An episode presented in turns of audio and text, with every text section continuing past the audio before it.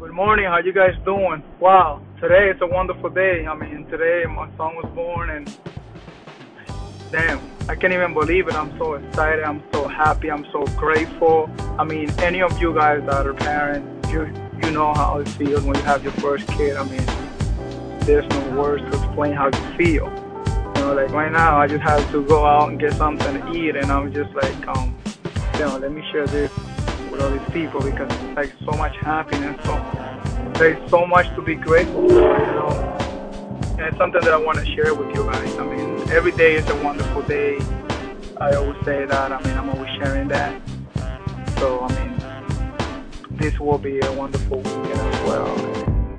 I don't know. You guys, um, let me know. Share your thoughts when you have your first kid or when you have your first second kid. I mean, how you felt, like um, experience, suggestions, like when you have. I mean, I I just had a boy, you know, but a boy or a girl. I know they both different, but um, any tip from you guys? I mean, anything you guys could um help me out with, you know, share any um story, emotion, feelings um, whatever you guys want to share with me, I'm very welcome, open just to hear from you guys. Any feedback.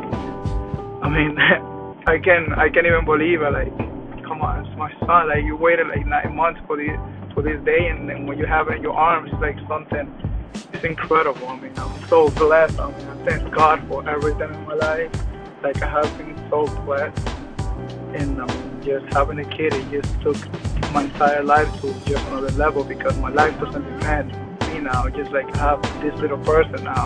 But I have to be there to protect it, to help educate it, to become a wonderful human being in life.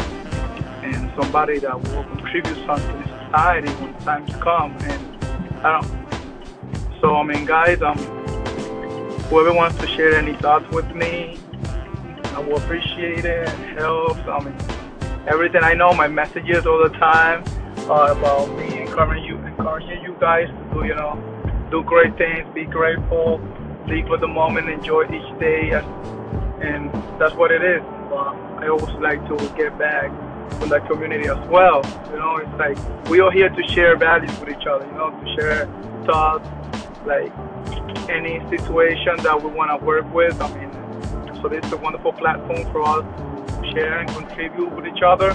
So I'm hoping to hear from you guys. I mean, you already know. Have a wonderful day. Today is a beautiful day. Doesn't matter where you are. No, I live here in Lawrence, Massachusetts. But still, with a little snow and everything, still a beautiful day.